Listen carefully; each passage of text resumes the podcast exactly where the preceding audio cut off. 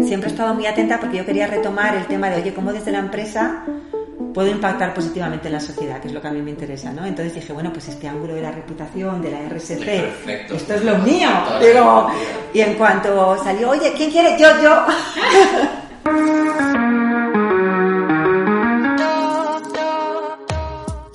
El capitán de los intangibles, navegando con la brújula de la reputación, marca y comunicación. Este es un espacio creado por y para directores de intangibles mi nombre es Diana Barberí y aquí hablamos de las principales palancas para crear valor a largo plazo, conseguir licencia para operar, diferenciarse, crecer en liderazgo e influencia positiva. Hoy en El Capitán de los Intangibles nos acompaña María Zuc, directora de Reputación y Experiencia responsable del cliente de BBVA y alumni de nuestro programa de Global CCO.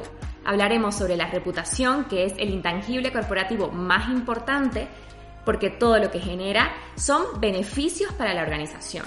Atracción de talento, de capital, alianzas, licencia para operar, ventas, nuevos negocios y recomendaciones. Bienvenida María, es un honor contar con tu visión. María es una profesional de primer nivel, cuenta con más de 20 años de experiencia, ha trabajado en Naciones Unidas, GPM, PwC y la mayor parte de su carrera la ha desarrollado en el banco BBVA. Si te parece, cuéntanos, María, desde tu perspectiva, ¿qué es la reputación corporativa? ¿Por qué se ha convertido en uno de los intangibles más prometedores para la gestión empresarial? Hola, Diana. Pues eh, primero, muchas gracias por invitarme eh, aquí a Corporate Excellence. Para nosotros la reputación corporativa son percepciones, las percepciones que tienen sobre la empresa sus grupos de interés.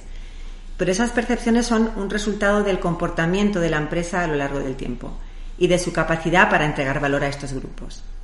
Entonces aquí vemos dos palabras clave. Una que es percepción, que esto hace que la reputación sea compleja de gestionar porque está en la cabeza de las personas. Y la otra palabra clave es comportamiento, porque la reputación se construye desde la realidad. Y eso sí es más fácil de gestionar, ¿no? Ahí tenemos las empresas más capacidad de actuación. La reputación es un sentimiento de admiración, confianza y respeto que se construye a lo largo del tiempo. Este concepto adquiere importancia estratégica a partir de la crisis de Enron, de hace más de 20 años, porque se asoció por primera vez con lo que vale una compañía en el mercado. ¿Cómo empezamos a gestionar la reputación. Cuéntanos desde tu experiencia en BBVA. Pues aunque suene un poco cliché, empezamos midiéndola. Suena cliché, pero es verdad.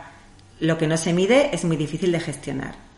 Y medir implica preguntar a los grupos de interés qué opinan de ti, qué es para ellos importante, cómo valoran lo que estás haciendo y a partir de ahí, y teniendo también en cuenta la estrategia de negocio, analizar los gaps. Es decir, hay que identificar qué cosas sí estamos haciendo como empresa y los grupos de interés no ven para poderlas comunicar y por otro lado, en qué temas es importante mejorar la gestión. Luego me preguntabas también por las claves. Las claves para la gestión de la reputación dependen del stakeholder. Pues si nos centramos en clientes o en público general, es clave eh, prestar un buen servicio al cliente, entregar una buena experiencia en todos los puntos de contacto y hacerlo con integridad. Y eso además es así en todas las geografías y vemos que es una mm, constante a lo largo del tiempo. En los bancos, por ejemplo, la clave para tener buena reputación es ayudar a los clientes con su salud financiera, explicarle todos los productos y servicios de forma transparente, clara y responsable y ayudar a tomarle, ayudarles a tomar buenas decisiones. Si nos centramos en otro stakeholder, por ejemplo, empleados, pues ya son otros temas, ¿no? Además de la ética que mencionábamos también para clientes, el entorno de trabajo es fundamental y así podríamos seguir. Pero más allá de las claves concretas para grupos de interés particulares, hay algunas genéricas que son válidas para todos. Y yo las resumiría en tres. Por un lado, la autenticidad, ni sobrevender ni dejar de comunicar aquello que haces bien, ser auténtico y comunicar lo que haces. El segundo tema es la transversalidad. La reputación es un concepto muy transversal y requiere trabajar desde muchos ámbitos. Y entonces es muy importante que como gestores de reputación trabajemos con todas las distintas áreas de las empresas para ayudar a mejorarla. Y la tercera clave, igual de importante que las anteriores, es trabajar desde dentro, desde la cultura de las personas, desde los propios empleados. Es clave tener un propósito y unos valores compartidos y generar una cultura que fomente el impacto positivo en las personas. Es decir, que el equipo, las personas, la cultura corporativa son claves en la construcción de reputación. Exactamente. Se puede y debe gestionar la, la reputación por un comité multifuncional, donde todas las áreas estén representadas. Es muy importante también ver que las acciones de las compañías tienen consecuencias en las conductas de apoyo de los stakeholders. Hay que hacer con excelencia lo que es más relevante para ellos y comunicarlo.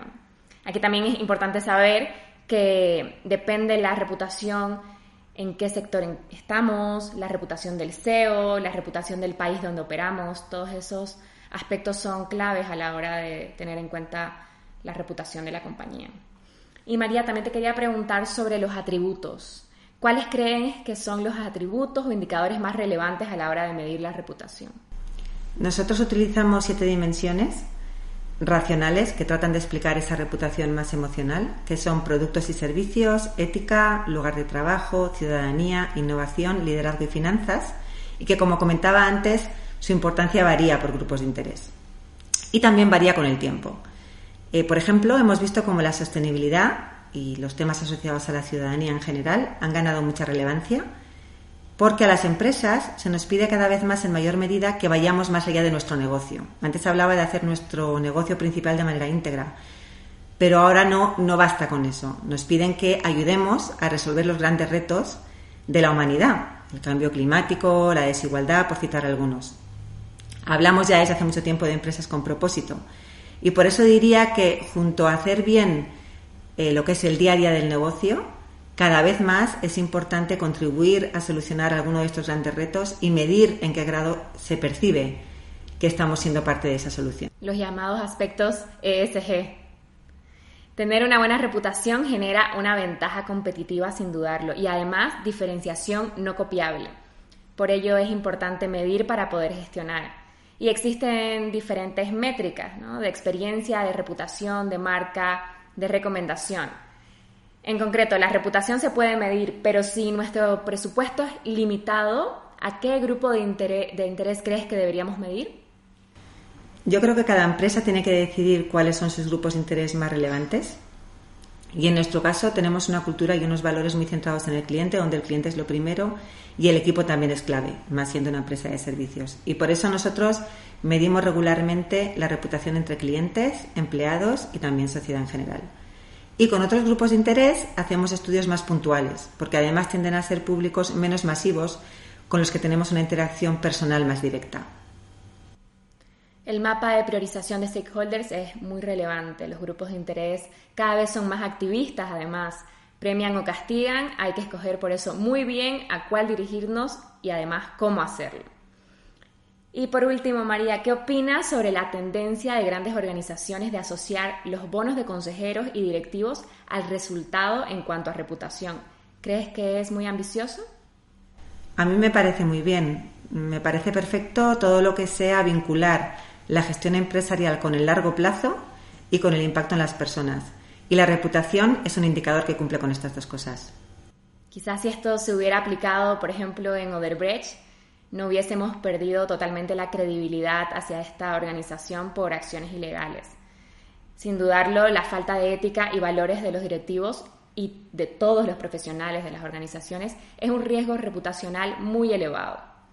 Muchísimas gracias María, ha sido realmente interesante conversar, conversar, contigo y aprender de tu larga experiencia gestionando la reputación de uno de los bancos más grandes de España.